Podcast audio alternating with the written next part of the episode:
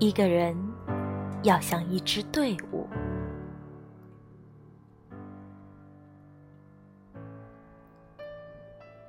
年少的时候，我觉得孤单是很酷的一件事情。长大以后，我觉得孤单是很凄凉的一件事。现在，我觉得孤单不是一件事情。至少努力不让它成为一件事。有时候，人所需要的是真正的绝望。真正的绝望跟痛苦、悲伤没有什么关系。它让人心平气和，让你意识到你不能依靠别人、任何人得到快乐。它让你谦卑。因为所有别人能带给你的，都成了惊喜。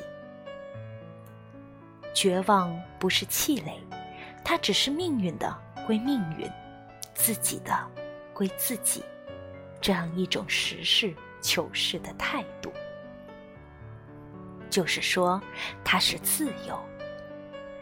以前一个朋友写过一首诗，叫“一个人要像一支队伍”。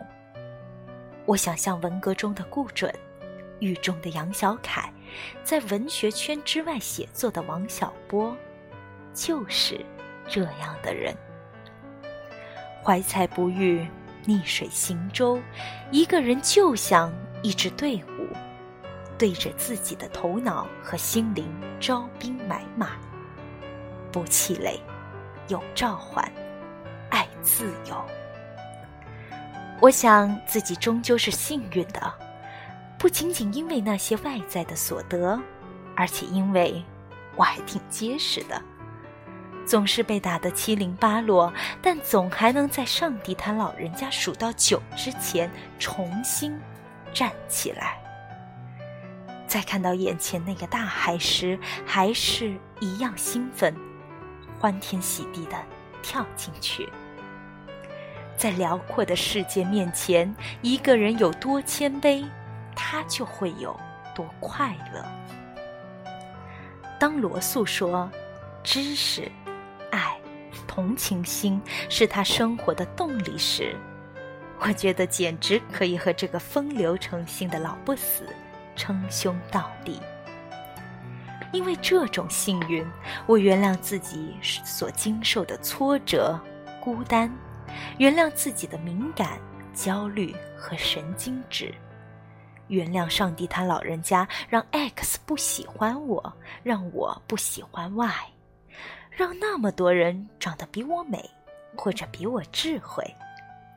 原谅他让我变胖、变老，因为他把世上最美好的品质给了我。不气馁，有召唤，爱自由。如果你还在为自己的孤单、怀才不遇、举世皆浊我独醒而深深叹息的话，那么让我告诉你，你买不到那个彩票的。别再把你时间的积蓄两块两块的花出去。回到你的内心，寻找你自己，与心灵深处的他、他们一起出发去旅行。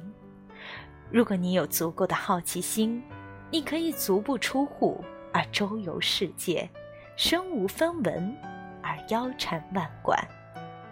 人生若有知己相伴，固然妙不可言，但那可遇而不可求。